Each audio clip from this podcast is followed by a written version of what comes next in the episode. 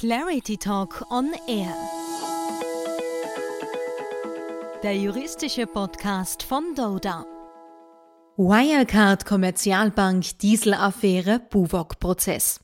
Es vergeht kaum eine Woche, in der nicht über Unternehmen im Zusammenhang mit Wirtschaftsstrafverfahren berichtet wird. Dabei könnten Unternehmen das strafrechtliche Risiko mindern. Wie erklären uns heute Dorda-Partner Florian Kremslehner? Grüß Gott, schön, dass Sie zuhören. Rechtsanwältin Daniela Firulovic. Hallo Jacqueline. Und Rechtsanwaltsanwälte Elias Schönborn. Hallo, danke für die Einladung. Ja, in Rechtsgebieten wie zum Beispiel Datenschutz oder Arbeitsrecht informieren sich viele Unternehmen vorab und versuchen Verstöße präventiv zu verhindern. Um das Wirtschaftsstrafrecht machen die meisten Unternehmen aber einen großen Bogen, so als wäre es ohnehin unvermeidbares Schicksal in Strafverfahren involviert zu werden. Aber klären wir mal vorweg, wo bestehen denn überhaupt strafrechtliche Risiken für Unternehmen? Unternehmen können Opfer strafbarer Handlungen sein, zum Beispiel durch Betrug, Untreue oder Veruntreuung. Sie können aber auch selbst für strafbare Handlungen ihrer Organe und ihrer Mitarbeiter verantwortlich gemacht werden.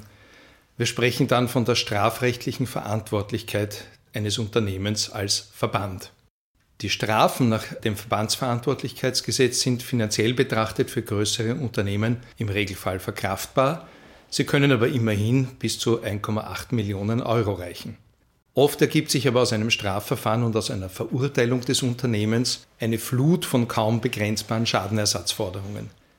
Selbst wenn man eine Verurteilung vermeiden kann, zum Beispiel durch eine Diversion, muss das Unternehmen nachweisen, dass es den gesamten Schaden gut gemacht hat oder bereit ist, dies zu tun. Ein Strafverfahren kann daher sehr teuer werden. Am schlimmsten ist es für ein Unternehmen, wenn seine Manager Untreue begehen und das Unternehmen dann auch noch die Schäden Dritter zum Beispiel Schäden von Anlegern, zusätzlich zur Strafe tragen muss. Noch riskanter wird es, wenn das Unternehmen für ein Delikt verantwortlich gemacht wird, das zugleich als Verstoß gegen Kartellrecht oder als Abgabenhinterziehung beurteilt werden kann. Zu diesen Risiken kommen noch andere Gefahren für das Unternehmen hinzu. Kursverluste, Reputationsschäden, Finanzierungsprobleme und natürlich interne Konflikte. Es zahlt sich daher aus, diese Risiken möglichst früh zu erkennen und so gut wie möglich zu reduzieren.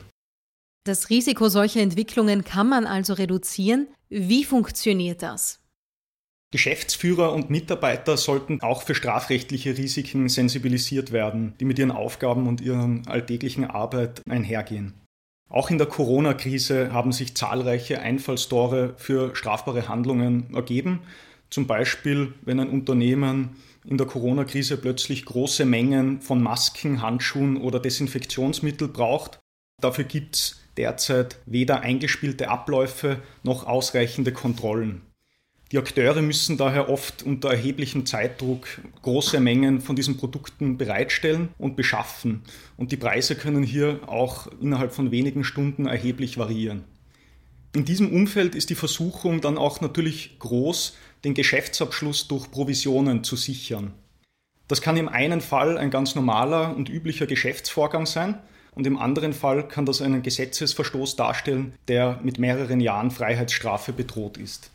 Problematisch sind vor allem Zahlungen oder Provisionen, die nicht ans Unternehmen fließen, sondern in die eigene Tasche eines Mitarbeiters, zum Beispiel in die Tasche des eigenen Einkäufers oder des Geschäftspartners. Bei Amtsträgern kommen hier vor allem die Korruptionsdelikte im öffentlichen Bereich in Frage und bei Nichtamtsträgern können unzulässige Provisionen den Tatbestand der Bestechung von Bediensteten oder Beauftragten oder auch Untreue darstellen. Solche Risiken analysieren wir dann immer, indem wir die wirtschaftliche Tätigkeit des konkreten Unternehmens und die Entscheidungsabläufe untersuchen. Und wir arbeiten dabei regelmäßig in sehr enger Zusammenarbeit mit dem Management und überlegen die möglichen Auswirkungen, die Gesetzesverstöße in Österreich und in allen relevanten Märkten des Unternehmens haben können. Diese Risiken reichen von strafrechtlichen Sanktionen über Verbandsgeldbußen bis zu Steuerverfahren und auch Steuerstrafverfahren und das oft auch in mehreren Staaten. Wenn wir mal ein Risiko erkannt und analysiert haben, können die Unternehmensleiter dann entscheiden, ob und welche Schritte gesetzt werden sollen, um das Risiko zu vermindern.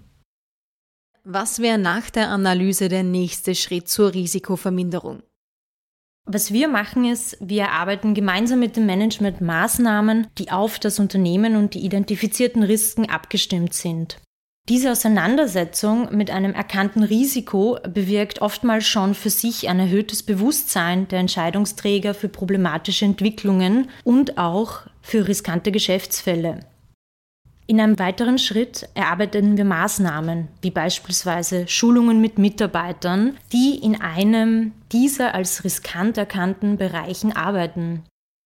Unsere Erfahrung ist, dass allein durch diesen persönlichen Austausch bei den Schulungen mit den Mitarbeitern ein Bewusstsein dafür geschafft wird, worin die strafrechtlichen Risiken in ihrer täglichen Arbeit liegen.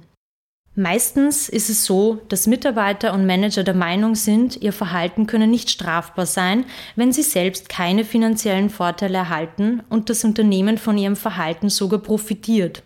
Besonders hier ist es unsere Aufgabe einzuhaken und den Beteiligten die strengen Korruptions- und Wirtschaftsstraftatbestände und insbesondere die Strafhöhen vor Augen zu führen. Oft hilft es auch, die möglichen Folgen des eigenen Handelns anhand eines hypothetischen Verfahrens mit den Mitarbeitern durchzuspielen. Ja, um eben präventiv tätig zu werden. Aber was können Unternehmen tun, wenn sie trotz der Maßnahmen einen Verdacht auf Fehlverhalten im Unternehmen haben? Hier haben sich in der Praxis vor allem unternehmensinterne Untersuchungen bewährt.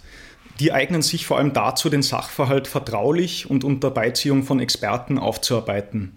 Auch hier arbeiten wir sehr eng mit der Führungsebene zusammen und steuern die Untersuchung. In diesem Zusammenhang führen wir zum Beispiel Mitarbeiterbefragungen durch und beurteilen die zahlreichen auftauchenden Rechtsfragen, die sich da im Zuge der Untersuchung ergeben können. Oft arbeiten wir dabei auch in Kooperation mit Wirtschaftsprüfern und das Ergebnis der unternehmensinternen Untersuchung fließt dann meistens in einen Bericht, der dann auch die Grundlage für das weitere Vorgehen ist, zum Beispiel für eine Schadensgutmachung. Wenn ein staatliches Ermittlungsverfahren eingeleitet werden sollte, dann kann eine umfassende interne Aufarbeitung ebenfalls ein Vorteil sein. Denn die Staatsanwaltschaft hat hier ein Verfolgungsermessen und kann in einem solchen Fall von der Verfolgung des Verbands entweder zur Gänze absehen oder nach Einleitung des Verfahrens zurücktreten.